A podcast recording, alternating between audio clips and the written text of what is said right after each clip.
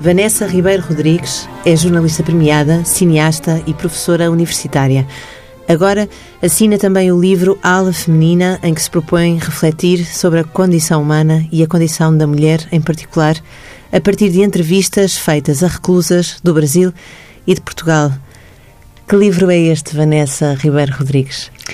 Este livro é um livro especial, é um livro que fala sobre a condição da mulher em reclusão, mas também é transversal à condição humana, porque há muitos sentimentos que estas mulheres transpõem nestas páginas uh, que são efetivamente transversais uh, àquilo que é ser uh, um ser humano. Portanto, não é uma condição intrínseca apenas à mulher. A dor, o sofrimento. É evidente que se falarmos das emoções, estamos a falar das emoções intensas e à flor da pele. É, acima de tudo, um livro que pretende refletir, efetivamente, a condição humana em reclusão, mas que tenta contribuir para uma certa mudança social.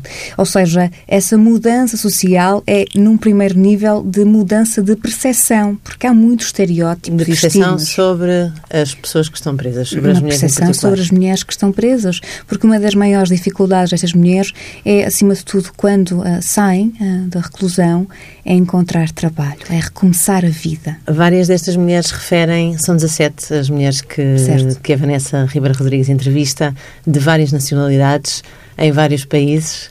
E todas elas referem esta questão de ter no currículo a reclusão é sinónimo para entrar outra vez na marginalidade. É uma tatuagem invisível. É uma tatuagem invisível porque o facto destas mulheres saírem uh, e serem uh, tem um registro de ex-reclusas, coloca desde logo ah, uma grande dificuldade no acesso ao mercado de trabalho. Se já a taxa de desemprego em Portugal é alta para quem ah, não tenha quaisquer constrangimentos a nível legal, imagine-se o que é mulheres que têm constrangimentos a nível legal porque estiveram presas. E ah, há uma das, das histórias, que é a história de Bárbara, que eu recordo sempre porque foi uma das histórias que me marcou. Está presa em Tires? Que está, está presa em Tires e que ela diz dizia que é reincidente e a reinserção social não a ajuda, reticências, muito. E ela explicou essas reticências e esse muito uh, da seguinte forma: eu, quando saí da primeira vez, eu tentei arranjar trabalho, consegui trabalhar num café e estava tudo a correr muito bem. Até o momento do bar, do, portanto, o dono do, desse bar, desse café, veio ter comigo e disse-me Bárbara, eh, tu és uma excelente trabalhadora, és uma mulher dedicada, mas eu não te posso ter aqui mais porque as pessoas já comentam. As pessoas já comentam que tu és reclusa, uh, tu és ex-reclusa, então eu não quero esse tipo de ambiente aqui neste café. Portanto, há uma pressão social até para os empregadores que se dispõem a, a empregar estas mulheres que depois faz com que estas mulheres percam os seus trabalhos? É uma pressão social e uh, essa essa privação de liberdade muitas vezes são uh, uh, o juízo dos outros, não é? Estamos a falar de reclusão neste, neste contexto, mas podíamos falar de bullying, podíamos falar de violência doméstica, poderíamos falar de outro tipo de problemas sociais que nós enfrentamos e que de alguma forma também são uma pressão uh, para recomeçar a vida. E efetivamente estas mulheres aquilo que mais, que mais partilham nestes testemunhos é essa dificuldade em encontrar trabalho, essa dificuldade em, em voltarem a, a, ter uma nova vida, porque é tudo muito mais difícil, é tudo muito mais à flor da pele. A Aurora, por exemplo, uma das protagonistas que já saiu, uh, temos falado com alguma regularidade, porque ela, entretanto, liga-me uh, e ela diz-me assim: um, é uma outra história agora se eu te contasse como é que foi sair da prisão. Portanto, seria uma outra narrativa. Eu lembro-me, Vanessa, que no dia em que eu saí, eu só olhava em volta porque tinha medo de tudo, porque eu ouvia um estrondo, aquilo mexia comigo, a reclusão de facto fez-me mal e tornou-me uma outra pessoa. Eu não era uma pessoa medrosa, não era uma pessoa que, que se amedrontava. E, acima de tudo, eu estive três anos para conseguir recomeçar a minha vida. O meu filho teve que deixar uh, os estudos e teve que ir trabalhar para nos ajudar, né? porque o facto de eu ter estado numa prisão dificulta-me a vida.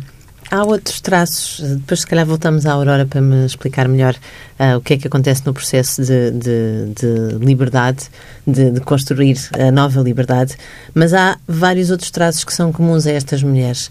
A questão da família e o peso que elas sentem que são para as próprias famílias por estarem presas é também um traço comum.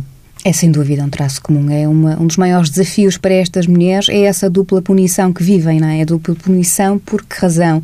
Porque têm que uh, vivenciar uh, e pagar por um crime ou o caminho que as levou para um contexto de reclusão e, por outro lado, a punição de estarem dentro, de estarem numa prisão e de não acompanhar e não conseguirem acompanhar fisicamente o crescimento dos seus filhos, uh, de não poderem apoiar. isso é efetivamente o mais difícil. E depois próprio, o próprio sofrimento com a família. Uma das reclusas falava que eh, no processo em que esteve presa, o pai faleceu e ela nunca conseguiu fazer as pazes com o pai e o pai nunca a perdoou pelo facto de ter estado eh, de ter sido presa e era uma família de classe classe média eh, e era uma família até conhecida no meio onde estavam inseridos então há esta dupla punição, é uma tristeza, uma dor enorme e de vivenciar esta vida paralela de alguma forma dessa maior dificuldade. Os laços afetivos são duas palavras que sobressaem, que emergem desta ala feminina nos testemunhos transversais. É a família. A família está sempre em primeiro lugar. Tanto que a Margarida, uma das protagonistas desta, desta ala feminina, fala muito de que eu nunca mais vou voltar para a prisão. Não vou, não posso, não posso pelos meus filhos. E é isso que eu tento dizer às minhas colegas que ficaram lá dentro. Ela faz algumas visitas, a Margarida, à prisão, e ela dizia que aquilo que mais lhe custou foi ver colegas que saíram com ela que estavam novamente lá dentro. E aquilo que a Margarida diz é: o conselho que eu dou a estas mulheres é sempre pensem nos vossos filhos. Os vossos filhos precisam de vocês. E quando os vossos filhos precisam de vocês, vocês não têm quase o direito de voltar a entrar. É um pouco isso que a Margarida diz uh, sobre a condição de ser mulher uh, em reclusão e a importância de se pensar primeiro nos filhos.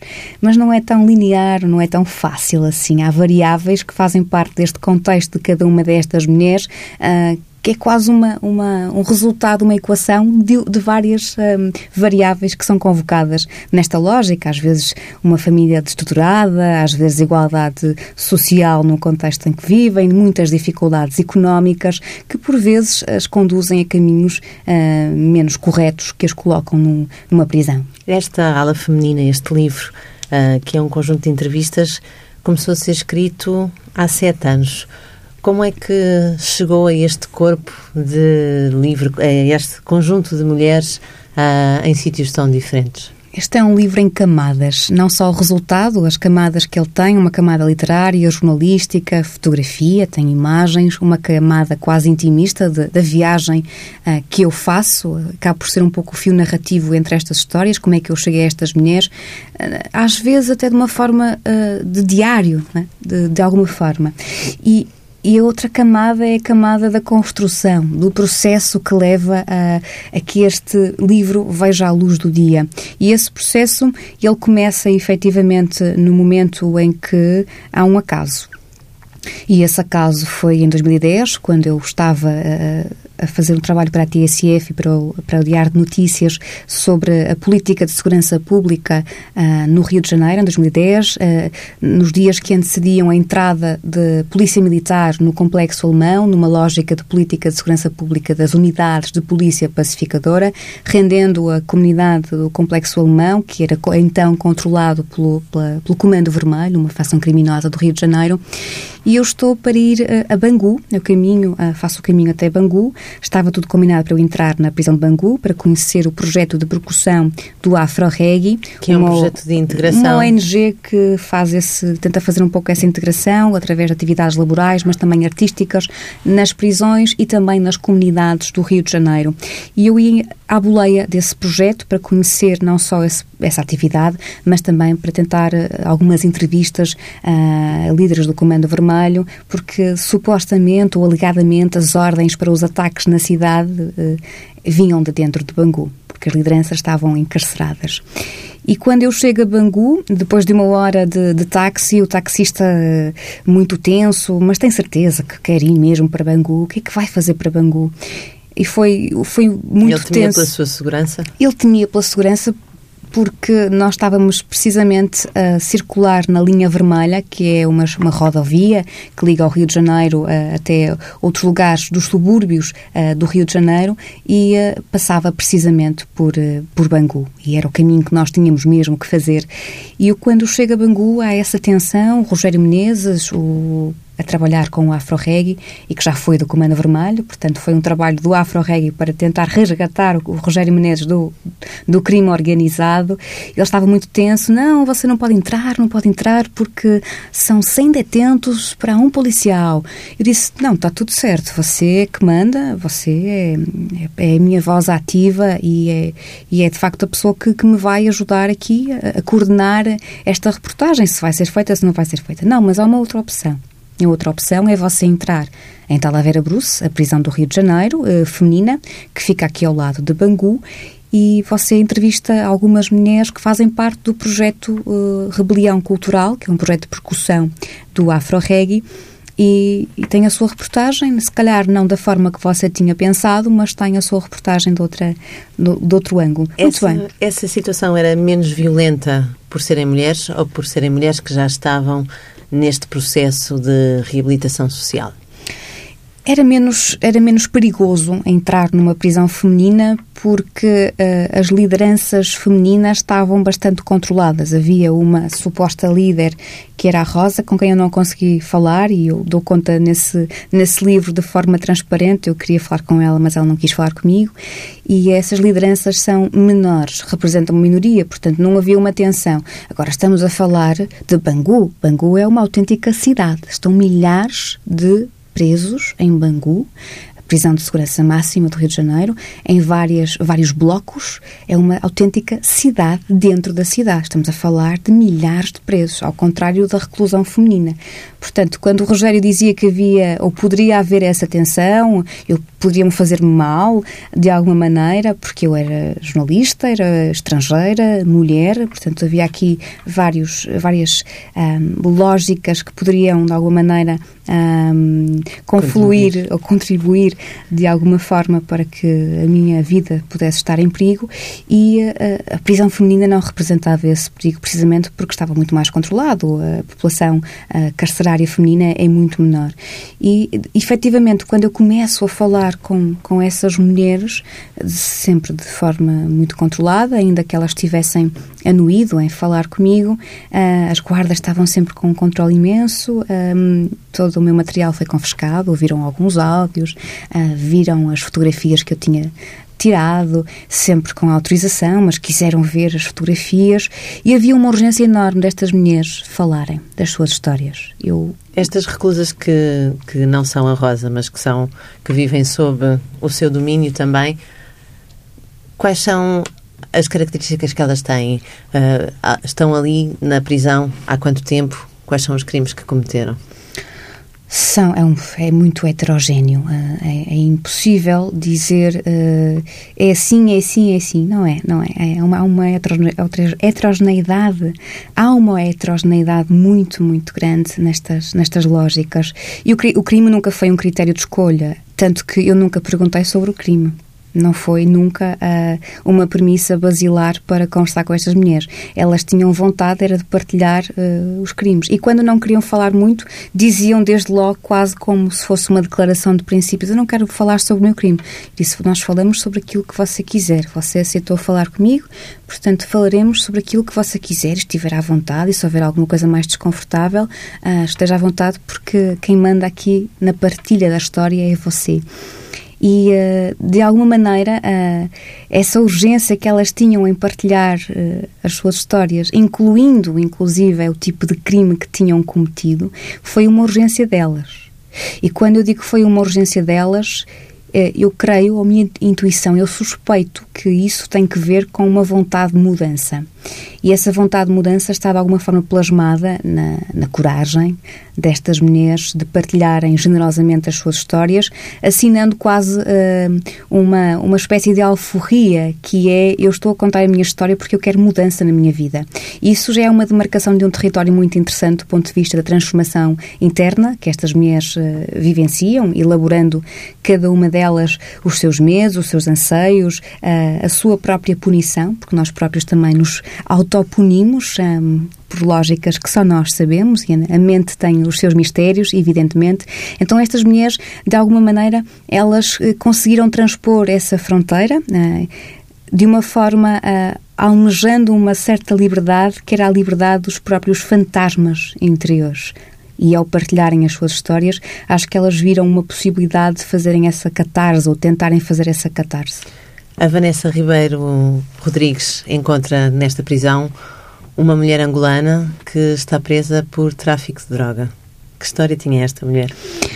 A Catarina é uma, uma história curiosa e de alguma forma marcante. Foi das primeiras que mais me inquietou e que me levou a pensar uh, quem somos nós para julgar estas mulheres de, de lógica de tráfico internacional. A Catarina uh, morava num Museque, numa espécie de favela uh, angolana, com quatro filhos, uh, levavam na barriga. E não sabia? E não sabia, é verdade. Ela foi mãe na prisão. E a Catarina, ela, uh, quando chega ao Rio de Janeiro, é encaminhada para São Paulo, onde se vai encontrar com uma pessoa que não conhece, que tem muito pouco contacto com ela. Está uma, durante uma semana está em São Paulo é-lhe entregue a droga, ela tem que viajar via Rio de Janeiro e ela tenta voltar e não consegue, porque, como é evidente, ela estava a, a traficar a droga, a tentar levar droga do Brasil para, para Angola. E uma das coisas que é, que é inquietante nestas histórias, e, e é de alguma forma transversal, não só a Catarina, esta, esta mulher angolana que estava na cidade maravilhosa, no fundo, sem nunca a ter visto, ela é a sensação de que algo está errado. Se nós percorrermos estas histórias, estas 17 histórias, hum, e se nós assinalarmos, todas elas têm uma intuição. A intuição de que algo está errado. Ou seja, no momento em que estão a cometer um delito ou um possível delito, elas intuem que algo está errado. Mas há uma certa anestesia uh, pessoal de acordo com as motivações de cada uma. Por exemplo, o caso de Elis, o facto dela ter traficado tinha que ver com a esperança de ser mãe, de ter dinheiro para fazer uma inseminação artificial, porque o marido uh, era infértil. Então ela viu, agarrou-se à projeção do futuro, da possibilidade de ter dinheiro para ter um filho. A vida também estava difícil, portanto, ela projetou sempre o agora para um futuro. Ou seja, isto vai suceder, mas ela estava a viver aquele futuro, a possibilidade de ter um filho. Estes crimes que estas mulheres cometem são planos que estas mulheres fazem para um período fechado no tempo? Ou seja, eu vou traficar agora, eu vou ter um período de tempo em que eu vou ser criminosa, mas depois vou deixar de o fazer? Há essa consciência? Há esse objetivo? Eu creio destas conversas, uh, só elas saberão de alguma forma responder de forma contundente e objetiva se isso é verdade ou não. Aquilo que eu posso falar é da minha intuição, da, da partilha que foi feita comigo e de acordo com algumas histórias. Algumas mulheres, curiosamente, ao traficarem, uh, elas sabiam que estavam a cometer algo errado, uh, mas por outro lado, era um momento que ia terminar efetivamente, eu estou a fazer isto porque eu preciso de dinheiro para alimentar os meus filhos, eu preciso de dinheiro para ter um filho, eu preciso de dinheiro porque a minha mãe está doente para pagar um, um tratamento. Portanto, é algo muito. Uh, uma reação do momento, projetando para o futuro a possibilidade de que se concretize aquilo que elas almejam através desse delito, o delito do tráfico internacional de droga, neste caso. E no caso, por exemplo, de Cláudia, e de Catherine que sabiam de outras histórias de alguém que tinha sido também mula. Uh, há uma certa ingenuidade, in, há uma certa uh, forma ingênua de olhar a vida que era, bem, eu nunca mais soube dessa fulana, ou nunca mais soube dessa mulher, ela deve estar bem de vida, porque de facto ela nunca mais voltou. Nunca há perspectiva que essas mulheres estejam presas Não. e por isso incontactáveis. Não, e muitas destas mulheres dizem, eu nunca pensei ser apanhada. Nunca pensei ser apanhada. E, por exemplo, quando temos em conta que uh, a Lina, que veio da Colômbia e durante horas que viajou durante horas para chegar a Portugal. Imagino-se o que é que lhe terá passado pela cabeça, uh, até porque estamos a falar de diferentes fusos horários, e quando chegou a Portugal, não pôde ver Portugal, e aquilo tudo parecia uma lógica quase de jet lag. Tipo, o que é que me está a acontecer? Eu pensei que ia chegar e ia correr tudo bem, mas não, eu estou a chegar e estou a ser presa. Há uma certa anestesia, de alguma forma. Eu não sei se nós podemos jogar com aquilo que é o ingênuo, mas a Lina fala um bocadinho disso. Diz: Nós nunca podemos ser ingênuos na vida. Eu fui um, fui um pouco ingênua, achava que a minha vida se ia resolver com isto e, e não se resolveu. Isso só prova que eu tenho muito a aprender com a vida. E de facto, a reclusão ajudou-me a entender que não se pode jogar com o ser ingênuo e temos que olhar a vida com alguma seriedade uh, e alguma contundência no sentido de percebermos o que é que é certo o que é que é errado. A Vanessa Ribeiro Rodrigues Começa este livro há sete anos, com esta primeira reportagem uh, numa prisão no Brasil, e depois uh, como é que chega às prisões portuguesas, como é que chega às mulheres que estão presas em Portugal, que são nem todas portuguesas? Eu creio que uh, as inquietações enquanto jornalista, enquanto alguém que gosta de contar histórias e, sobretudo, histórias que têm que ver com direitos humanos, com a injustiça social, com desigualdade, me levaram, de alguma forma, a procurar também temas sempre que, que dessem conta dessa invisibilidade ou tentar dar voz às vozes das margens ou às vozes do silêncio, às vozes das minorias. E, efetivamente, eu entro pela segunda vez em numa lógica de conhecer a reclusão feminina através do projeto da Associação PEL, que ensinou a peça Inesquecível Emília, através de cartas que essas mulheres escreviam, e Hugo Cruz, que era um ensinador, eh, fez uma fez uma peça que, de alguma forma, depois também chegou à Assembleia da República. E na época eu estava a acompanhar um pouco o trabalho do Grupo PEL e pensei seria muito interessante conhecer melhor este universo e fazer uh, algumas reportagens, inclusive para a TSF, sobre este universo. E propus ao Artur Carvalho na altura o programa Última Hora, uh, essas reportagens suscitaram entre amigos algumas questões que me levaram a pensar que era necessário fazer um trabalho mais aprofundado sobre a reclusão feminina, porque as pessoas que ouviram essas pequenas reportagens pensavam e como é que essas mulheres vivem? Nós queremos saber mais sobre essas histórias, é um mundo tão invisível. Uh, e ao conversar com técnicos e psicólogos que tinham trabalhado com estas mulheres, inclusive com a Maria João Mota uh, e a Natasha Lopes, na altura psicóloga do projeto, elas diziam, mas poderia ser eu, poderia ser a minha avó, poderia... Porque tu falas com estas mulheres tão ternas, uh, tão carinhosas... Uh, é impossível tu não criares empatia, tanto que elas não quiseram sequer saber que tipo de crime elas tinham cometido, porque é impossível tu não criares empatia com estas mulheres. E tendo em conta essas questões que começavam a circular ao redor, até porque o Cruz, quando estávamos a entrar uh, na prisão de Santa Cruz do Bispo para assistir à estreia da peça Inesquecível Emília, que levava uh, o mundo cá fora, a sociedade civil, para conhecer esta peça de teatro dentro da prisão, uma das advertências que me desconcertaram, que foi preferida pelo Cruz, foi vocês tenham em conta que isto não é um espetáculo burlesco, isto não é. Estas mulheres não são animais, nem isto é um espetáculo burlesco, portanto, tirem de lado o vosso exotismo em relação a isso. Estas mulheres merecem o nosso respeito. Isso desconcertou-me. E depois eu falei com ele e ele explicou-me que há uma série de estereótipos e preconceitos ainda ao mundo da reclusão, há um certo exotismo, uma exotização do mundo da reclusão. Mas essas pessoas que iam ao espetáculo iam porque queriam ver uma espécie de jaula onde estas mulheres. Não, não, não era esse o objetivo. Tinham curiosidade em conhecer, no fundo, de que forma uh, essas cartas, estas mulheres, no fundo, conhecer o universo uh, da reclusão feminina. O Cruz fez essa advertência porque já tinha trabalhado muito em contexto prisional, inclusive no contexto prisional uh, masculino, com a peça de teatro Entrado.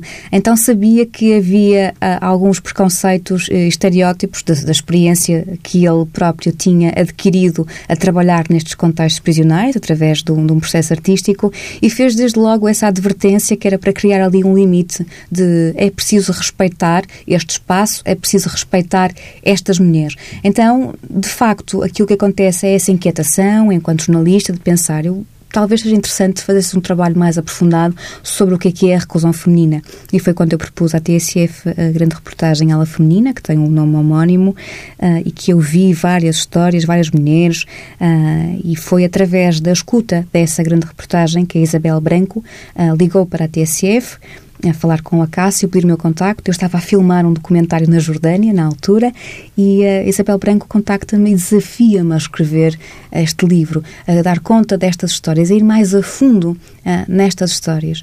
Então foi, no fundo, foi um processo, foram várias variáveis que confluíram e que, de alguma forma, trazem à luz do dia esta ala feminina. O livro depois acabou por migrar para a saída de emergência, tem a chancela de desassossego.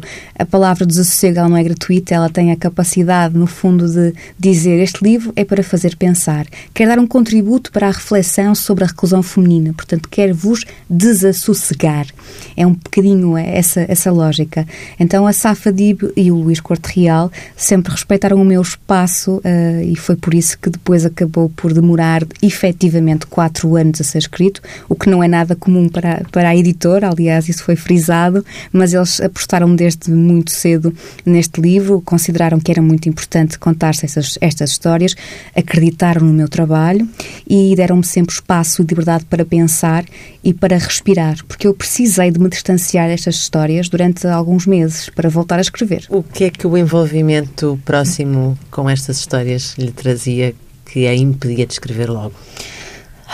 O que este livro trazia de impeditivo para eu continuar a escrever as histórias tinha que ver com a, a a crueza uh, destas histórias.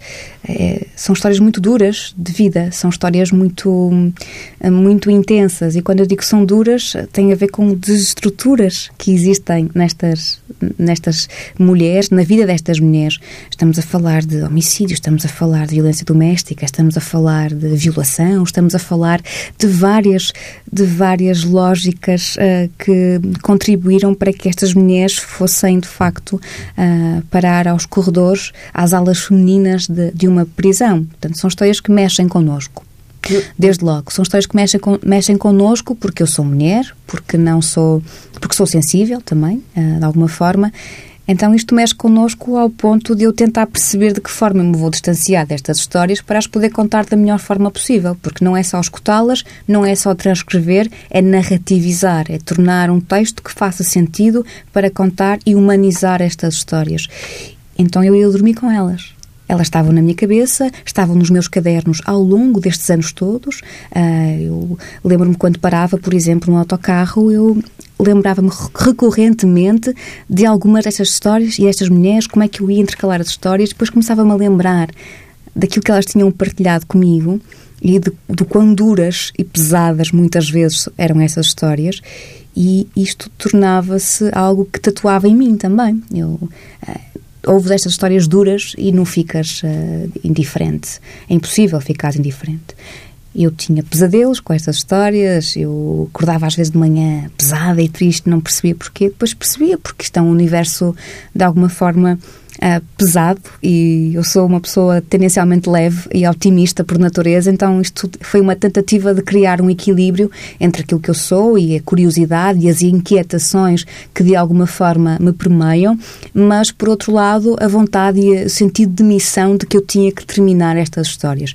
E, e esse sentido de missão e de obrigação foi quando encontrei a Aurora em 2016, uh, ah, encontrei num evento de práticas artísticas em contexto prisional e a Aurora reconheceu-me e disse: Então, quando é que acabas o livro? E eu pensei, claro, é a minha obrigação, quem sou eu para não terminar este livro? Se estas mulheres tiveram a generosidade em confiar em mim, na partilha destas histórias, eu não tenho o direito sequer de não encerrar este capítulo, neste caso, de não encerrar este livro uh, de forma a dar voz a, a, estas histórias, a estas mulheres, porque se elas partilharam, é, é claramente esse território de vontade de transformação e de mudança. Neste livro, Ala Feminina, na capa há uma pergunta também, que é: pode a reclusão revelar os mistérios da condição da mulher? Vanessa Ribeiro Rodrigues, qual é a leitura que faz do seu livro? Que condição é que temos nós, as mulheres, que podemos tirar a partir da leitura deste livro? Uma, uma grande resiliência.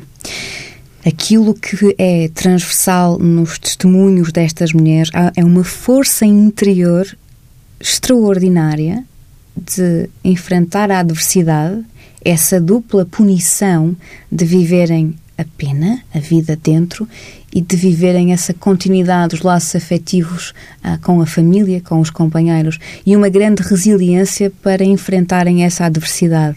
Uma capacidade de, de sofrimento, de transporador e de elaborar a dor, elaborar psicologicamente muitas vezes, e algumas destas mulheres, como é o caso de Elis, ah, fala dessa transformação que, que se autopropôs a fazer.